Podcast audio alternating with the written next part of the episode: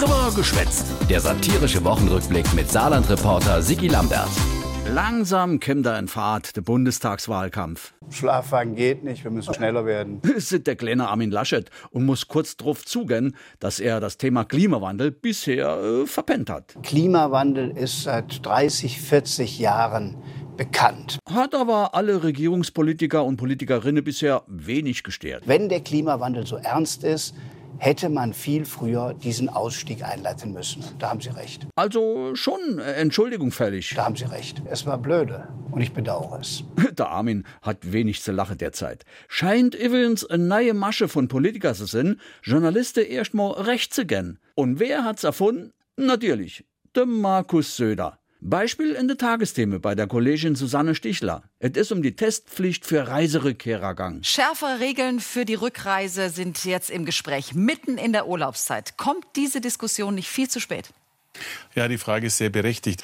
Sie haben völlig recht. Die Ferien sind da. Die Ferien sind nun leider ein Risiko. Aber Sie haben recht. Ich hätte es früher besser gefunden. Also der Markus Söder ist sich mit der Journalistin ähnlich, dass die Politik Monomo Mist gebaut hat. Sie haben recht. Wir brauchen doch jetzt eine, wie Sie zu Recht sagen, eine verlässliche Basis dafür. Aber Sie haben völlig recht, wie Sie es zu Recht andeuten. Und vor allen Dingen, da brauchen wir vorher klare Regeln. Oi, oi, oi, oi, der Söder umarmt nicht nur BEM, sondern auch Journalistinnen. Oh. Da wurde Christian Lindner von der FDP die Woche richtig bockig beim Matthias Deiss im Bericht aus Berlin.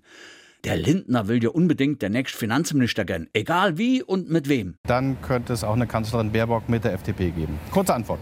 Nein, da sage ich Ihnen keine kurze Antwort. Nee, da müssten wir ja so Sachen sagen wie Jo oder Nee. Wo kämen wir dann da hin in der Politik?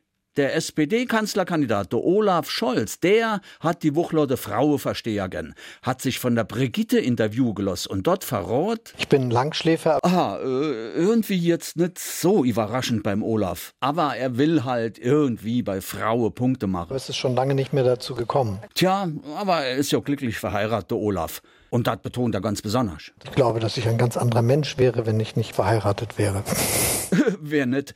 Und dann zeigt die Interviewerin, warum die Brigitte zur Speerspitze der Deutsch-Frauenbewegung und Emanzipation gehört. Ähm, Olaf, seine Frau, Britta Ernst, ist Ministerin in Brandenburg und die Interviewerin fragte Olaf tatsächlich. Wird Ihre Frau weiterarbeiten? Sollten Sie Kanzler werden? Ich finde ehrlicherweise das eine Frage, die mich empört. Das war die dusseligste Frage, die ich äh, in den letzten Monaten gestellt habe. Mhm hätte man irgendwie vorher drauf kommen können. Da haben Sie recht. Sie haben völlig recht. Jo, ist gut jetzt. Komm, ey, geh mir bloß fort.